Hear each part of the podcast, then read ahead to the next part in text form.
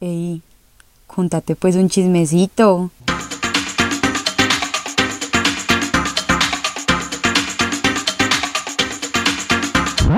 Hola a todos, bienvenidos a otro episodio de Contate pues un chismecito. Estoy muy emocionada por este episodio porque hoy les voy a contar una historia que llevo desde que empezó el podcast queriéndoles contar. Creo que les digo esto para cada episodio, pero no, esta realmente se las quiero contar desde hace mucho. Solamente que me aguanté las ganas, me costó mucho, pero logré aguantarme las ganas para contárselas para la semana del 24 de diciembre. Pues por el título creo que ya entenderán por qué. Hoy vamos a hablar de un personaje muy importante, diría en la mayoría de las vidas de quienes están escuchando este episodio, y es el niño Jesús. Entonces les voy a contar la historia de cómo mis hermanos y yo nos enteramos de quién era el niño Jesús. Nosotros siempre pasábamos todas las navidades en una finca que teníamos y pasábamos allá pues como toda la temporada, por ahí desde que salíamos a vacaciones del colegio, desde finales de noviembre hasta principios de enero nos íbamos y nos quedamos allá todas las vacaciones. Esa finca la tuvimos desde que nosotros estábamos bebés.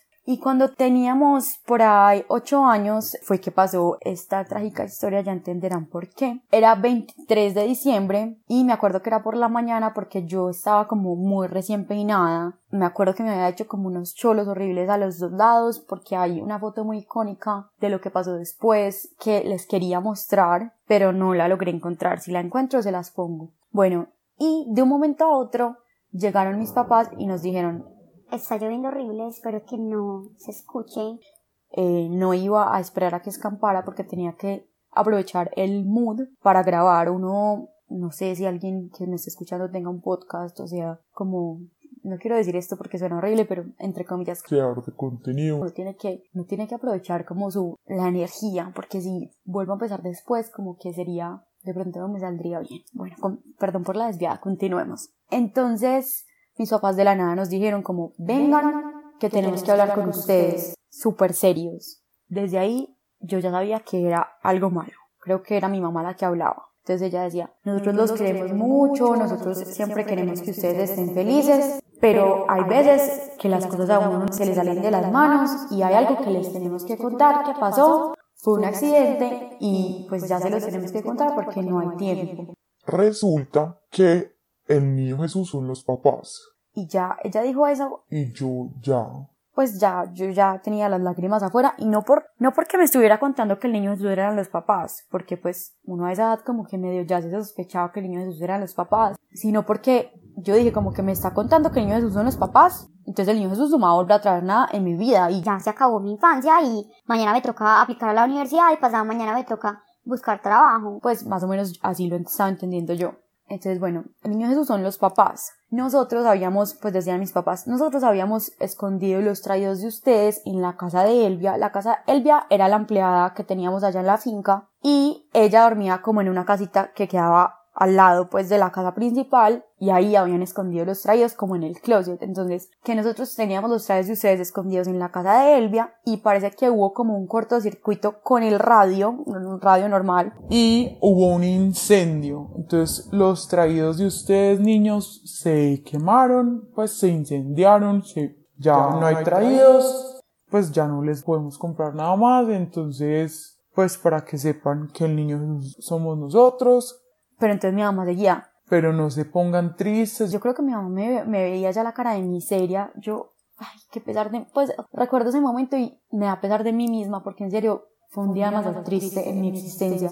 Entonces mi mamá decía, no se pongan tristes, que el niño Jesús les va a seguir trayendo hasta que ustedes estén grandes. Pero como que yo ya tenía toda la energía de la tristeza demasiado invadida en todo mi cuerpo, entonces como que no podía, no podía pensar en otra cosa. Y bueno, mi mamá que sé que está escuchando esto porque ella escucha todos los episodios, pues quiero darle un reconocimiento porque sí cumplió y sí nos siguió trayendo hasta que estuvimos grandes. Este año me trajo, les cuento, me trajo unas botas, una pijama y una camisa. Entonces un aplauso a mi mamá que cumplió con la promesa.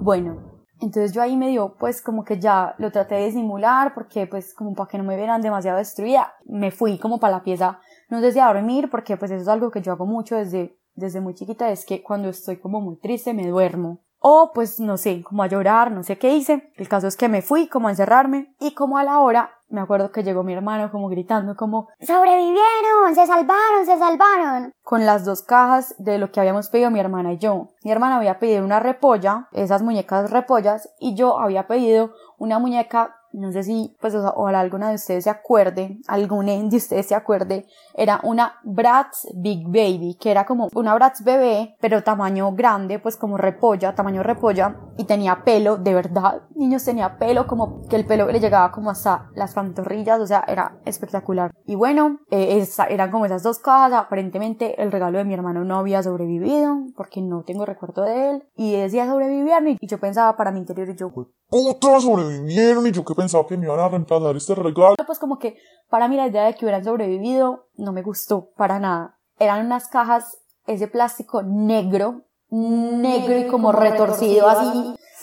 Y abrieron esas cajas, pero les tomó mucho trabajo, o sea, impresionante ese plástico como es, como fue resistente, no creo que el plástico actual sea así, o sea, si a ustedes se les van a quemar los traídos de Niño Jesús en el 2020, no les van a sobrevivir. Lamento informarles que no creo.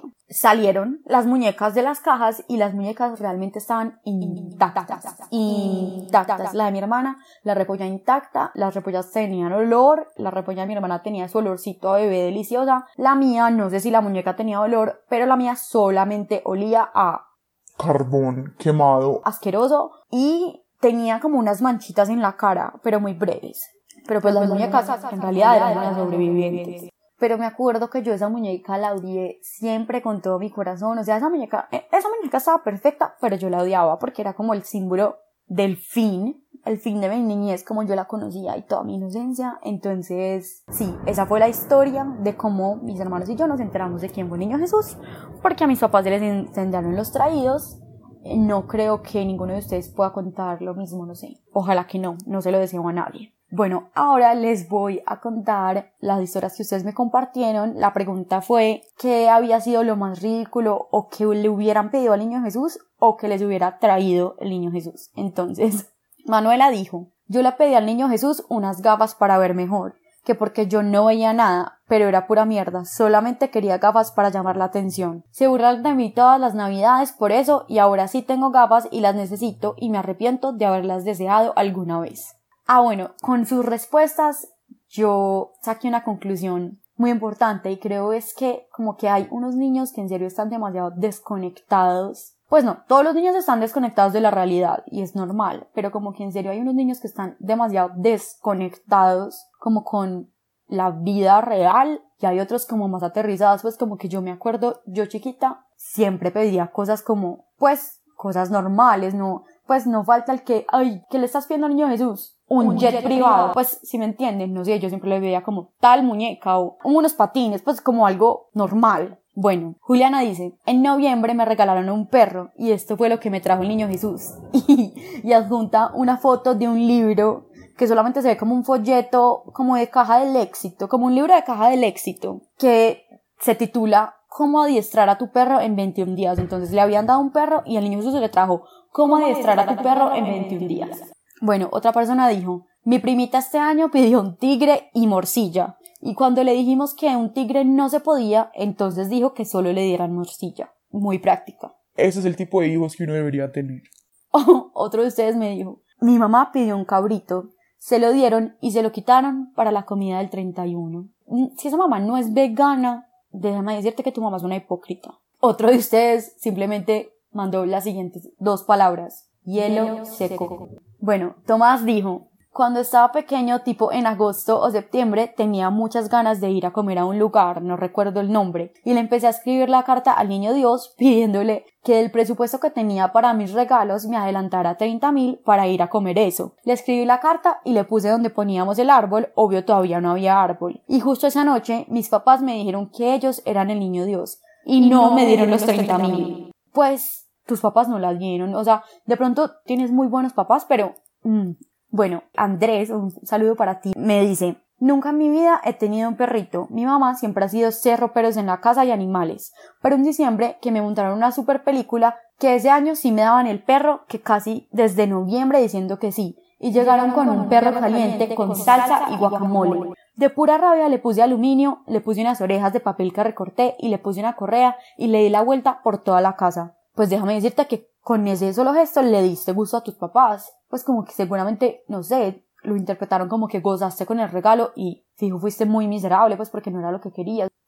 bueno, otra persona me dijo, y esto es a lo que me refiero con los niños que están desconectados con el mundo real. Todos los juguetes de la cajita feliz de McDonald's, pero no todos los que habían, sino como todos los que existen. O sea, le pidió el todo de los juguetes de la cajita feliz de McDonald's. Desde 1900, ¿cuánto? ¿Hace cuánto existe la cajita feliz de McDonald's? Él los quería todos. Bueno, y ahora, la historia más charra que me la mandó Emily y dice, en el 2016 mi hermana tenía un viaje con el colegio a Inglaterra, pero mi mamá no le quería regalar el viaje porque ya le había regalado un intercambio a Canadá. Entonces en la Navidad de ese año mi mamá le dijo que hiciera la carta al niño Dios y a ella se le ocurrió hacer una lista de cosas carísimas, random e imposibles para que la única opción de regalo fuera el viaje a Inglaterra. En la lista ella pidió una, camioneta, Range Rover, una, pistola, de balines, un saco de boxeo, una moto BMW y el viaje a Inglaterra. Pues de ahí fácilmente le hubieran podido dar una pistola de balines, mi gorda, pues cuánto vale, cuánto puede valer una pistola de balines. Llegó el 24 y mi hermana juraba que le iban a entregar un cartón gigante diciendo te vas para Londres y mi mamá súper emocionada decidió dejar su regalo para el final de la noche. Cuando un tío que siempre se viste de Papá Noel dice el niño Dios para Valerie. Y va levantando una bolsa enorme y todos estábamos como que putas y mi mamá feliz. Bueno, mi hermana empieza a abrir esa bolsa y se pone a llorar. Todos como maricas y le dieron el viaje. Pero no. Nadie entiende cómo ni cuándo mi mamá compró un saco de boxeo y le dijo a mi hermana, hija, me parece muy bueno que estés desarrollando pasión por el boxeo. Y mi hermana lloraba más. pues pero es que, a ver, tú te clavaste el puñal solita porque es que o sea, de ahí que te iba a comprar más fácil el niño Dios, un saco de boxeo o un viaje a Londres, una pistola de balines o un viaje a Londres. Estos son los niños que están desconectados con la realidad. Pues de verdad, de verdad. Y mira que esta ni siquiera era hija única, uno como que no entiende. Bueno, entonces con eso termino el episodio que sepan pues que este es el penúltimo episodio del año. Vamos a cerrar el año con 20 episodios redondos. Entonces, no sé, ese número me hace muy feliz y espero todos hayan tenido una muy feliz Navidad. Ya, eso es todo. Chao.